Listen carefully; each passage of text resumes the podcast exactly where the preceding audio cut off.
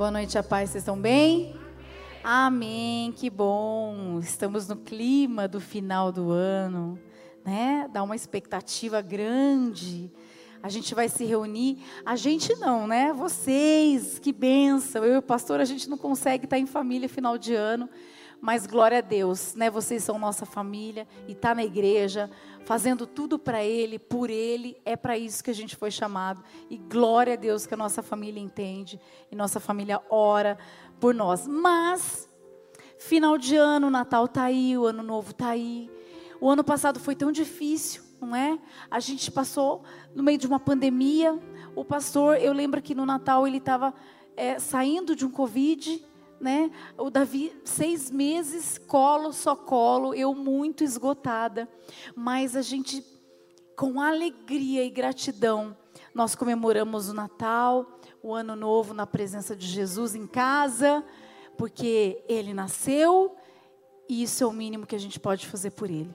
Mas quando a gente vai se reunir em família, como é gostoso, e nós temos a oportunidade agora, esse ano, né? Com os cuidados ainda, mas agora já pode estar em família.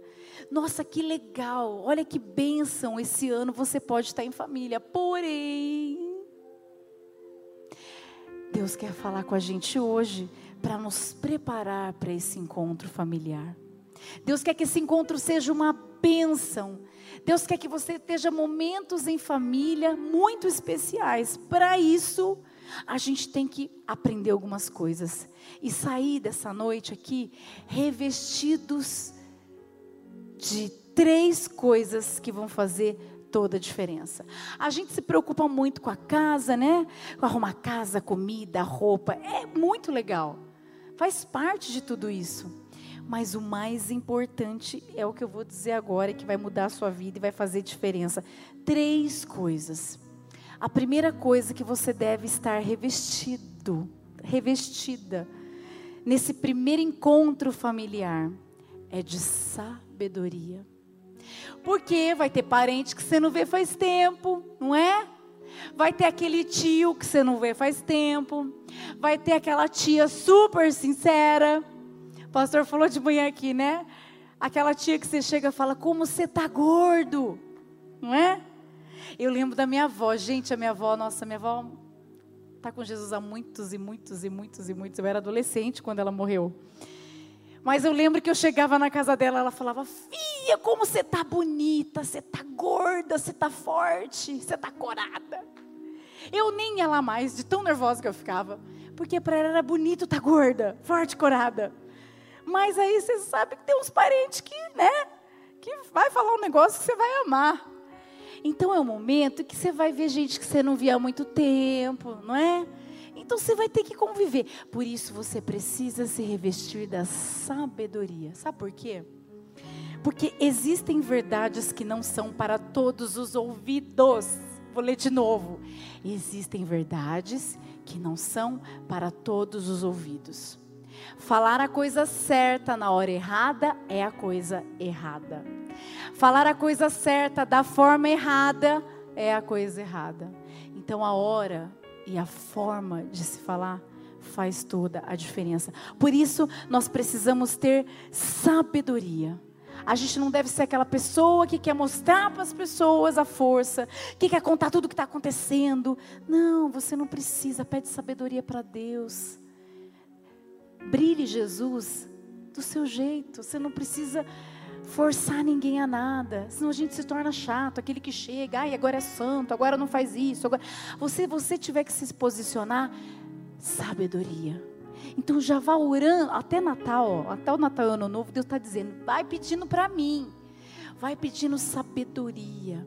Isso é tão importante, gente. Contei de manhã aqui, eu fui pego uma vez nisso. Era um final de ano, eu estava muito cansada, mas muito cansada mesmo, pastor também. E a gente estava em família, e teve uma situação que eu, que eu não concordei e eu fiquei quieta. E passou um dia, passou outro, mas aí assim, antes de vir embora, hum, ai, eu estava cansada ainda. E aí eu quis falar a coisa certa na hora errada e da forma errada. Meu Deus do céu. Eu falei o que eu queria, eu ouvi o que eu não queria, foi muito, muito triste. E aí eu voltei chorando.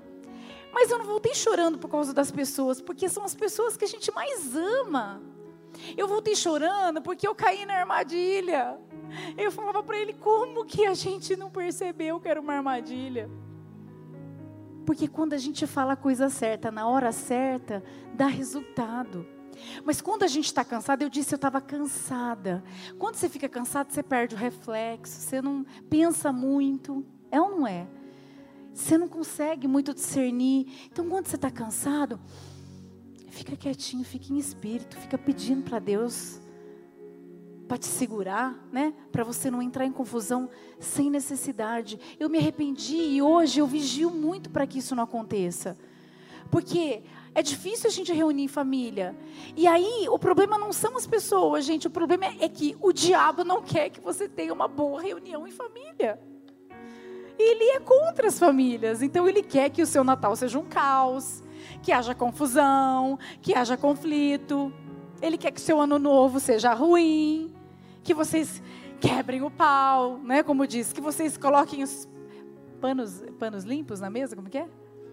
É, isso daí, lavar, lavar roupa suja. Tudo no final do ano. Tudo no momento que tinha que celebrar. Celebrar Jesus, celebrar um novo ano.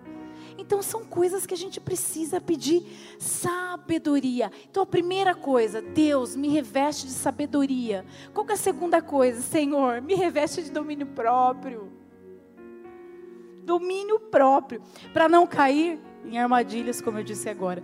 E por que, que a gente cai em armadilha? Porque a gente fica, olha essa palavra, uma vez eu preguei na Ana sobre isso. A gente fica conjecturando. O que, é conjecturar? Você já não sabe o que. Você vai ficar assim, ó, eu vou chegar lá, a pessoa vai falar isso, aí eu vou falar aquilo, aí eu vou pegar, vou fazer assim, vou falar assim. Aí a pessoa vai falar isso, isso mas aí eu vou esfregar na cara dela, porque. Quem que não faz isso? A gente tem que lutar todo dia, porque a gente vê uma situação e começa, eu vou chegar lá, eu vou fazer isso, vou fazer aquilo. Por isso que a gente vive ansioso. Porque a gente não sabe o que vai acontecer, mas a gente acha que vai acontecer, então a gente já se arma. Então você vai chegar no Natal já armada, já assim, se me falarem alguma coisa, eu já vou botar para quebrar. Isso é uma armadilha, por isso precisamos nos revestir de domínio próprio, porque precisamos dar bom testemunho. Eu vou ler um texto para vocês aqui, que vocês vão entender o que eu estou falando. Josué 22, 9 a 12 diz assim: Assim as tribos de Ruben, de Gad e a metade da tribo de Manassés deixaram os outros israelitas em Siló, na terra de Canaã, para voltarem para Gileade, sua própria terra, da qual se apossaram de acordo com a ordem do Senhor, dada por meio de Moisés.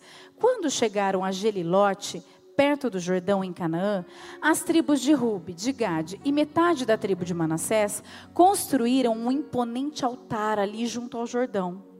Quando os outros israelitas souberam que eles tinham construído o altar na fronteira de Canaã, em Gelilote, perto do Jordão, no lado israelita, toda a comunidade de Israel reuniu-se em Siló para guerrear contra eles.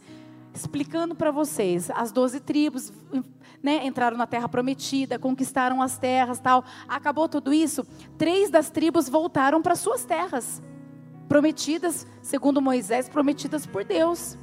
E nesse meio do caminho, eles levantam um mega altar. Os irmãos israelitas e todo o povo fica sabendo que eles levantaram um altar para outros deuses. Reúne todo mundo, pega as armas que nós vamos para cima deles. Olha a confusão. E quando eles chegam lá, com as minhas palavras, para você entender, eles chegam lá e falam: Vocês montaram um altar para outros deuses, como assim? O nosso Deus fez tudo por nós. Aí eles falam: Peraí, peraí. Confusão é essa? Esse altar é para o nosso Deus. Esse altar não é para queimar o holocausto. Esse altar aqui é um memorial para os nossos filhos para os nossos descendentes, para quando passarem por aqui, lembrarem que Deus esteve conosco. Aí o povo, ah, olha a armadilha, podia acabar em morte, um matando o outro, já chegar com tudo. E é exatamente isso que o diabo quer. Ele quer que você chegue armado, que você já conjecture, que você já se programe. E às vezes por uma coisa que nem é real. Muitas vezes não é real. Então, revista-se de sabedoria, revista-se do domínio próprio. Não vá armado, vá revestido. De que mais, pastora? Do amor. É o momento da gente colocar em prática o amor, o amor sacrificial. O que é o amor sacrificial? Que vai além. Que é se a pessoa merece ou não, que se a pessoa tem defeito ou não. É a nossa família. São as pessoas que Deus colocou para ser nossa família. Muitos de sangue, outros não, mas pessoas do nosso convívio, pessoas que amamos, pessoas que chamamos de família. Não importa os defeitos, não importa a crença, o que importa é o amor. Eu não estou falando de posicionamento, eu estou falando de amor. E se você tiver que se posicionar, que seja em amor. Jesus é o nosso exemplo de amor.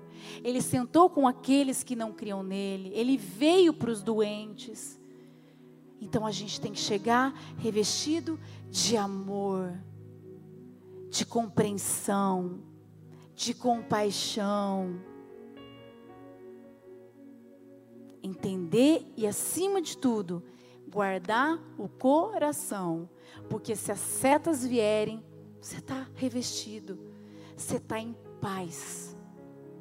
Essas três coisas Deus falou fortemente, porque é assim que a gente faz, é assim que o Espírito Santo nos lembra, porque a gente sabe que é difícil, porque em família a gente desliga o botão espiritual. A gente está em casa, a gente está no colo da mãe, a gente está brincando com o pai, a gente está conversando com os irmãos, batendo papo com os primos. E é aí que a gente fica carnal e que as coisas acontecem. Por isso, ao contrário do que você sempre faz, é o momento de deixar o botão ligado, permanecer, porque nós estamos num campo minado. Por causa das pessoas? Não, por causa do diabo. Então pensa que os encontros de família é um campo minado, porque o diabo não quer que seja uma bênção.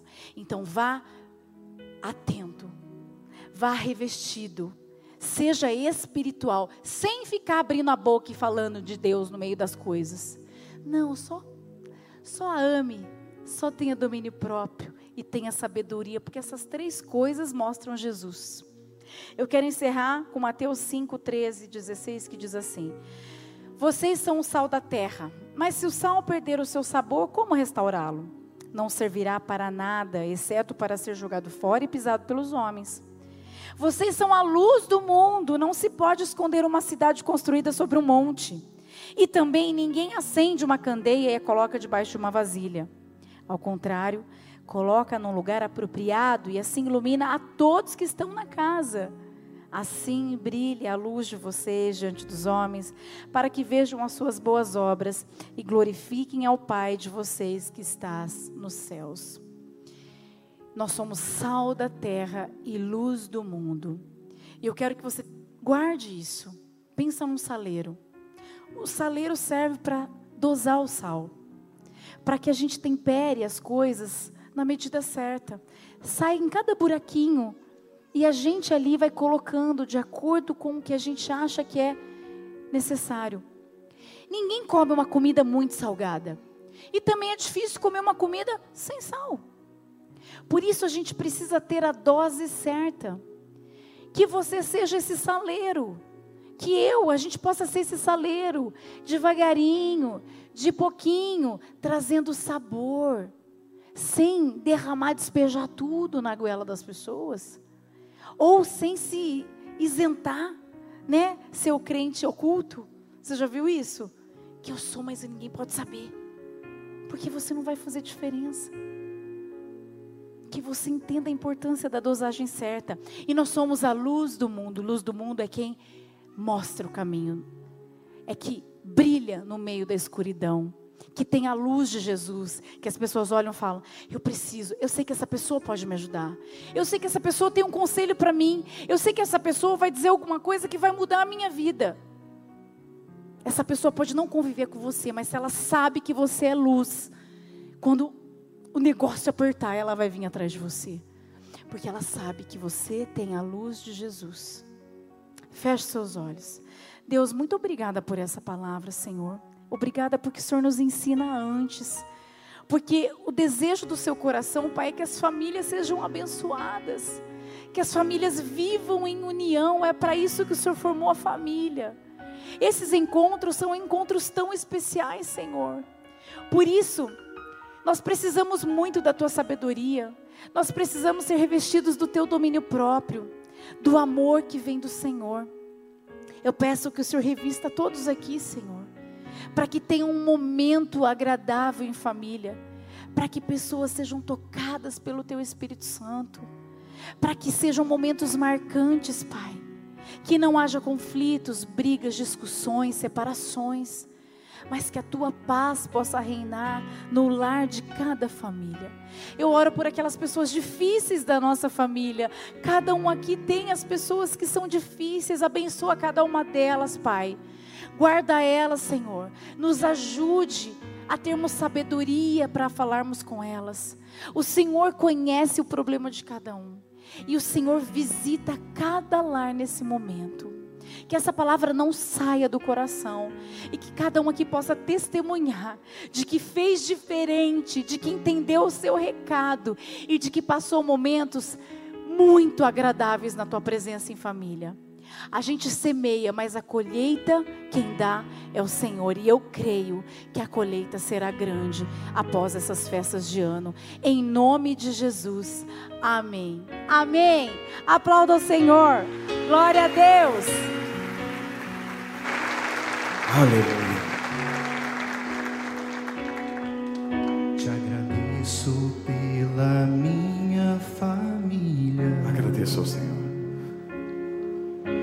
Por Sua presença no meu lar. Te agradeço pelo pão de cada dia. Que o Senhor nunca deixou faltar. Te agradeço pela nossa harmonia. Só em Ti, Senhor, podemos confiar. Te agradeço pelas tuas maravilhas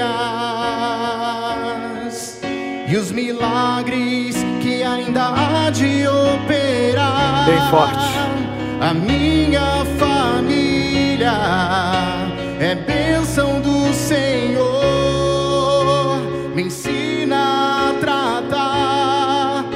minha família com amor. Edifica minha casa para o teu louvor.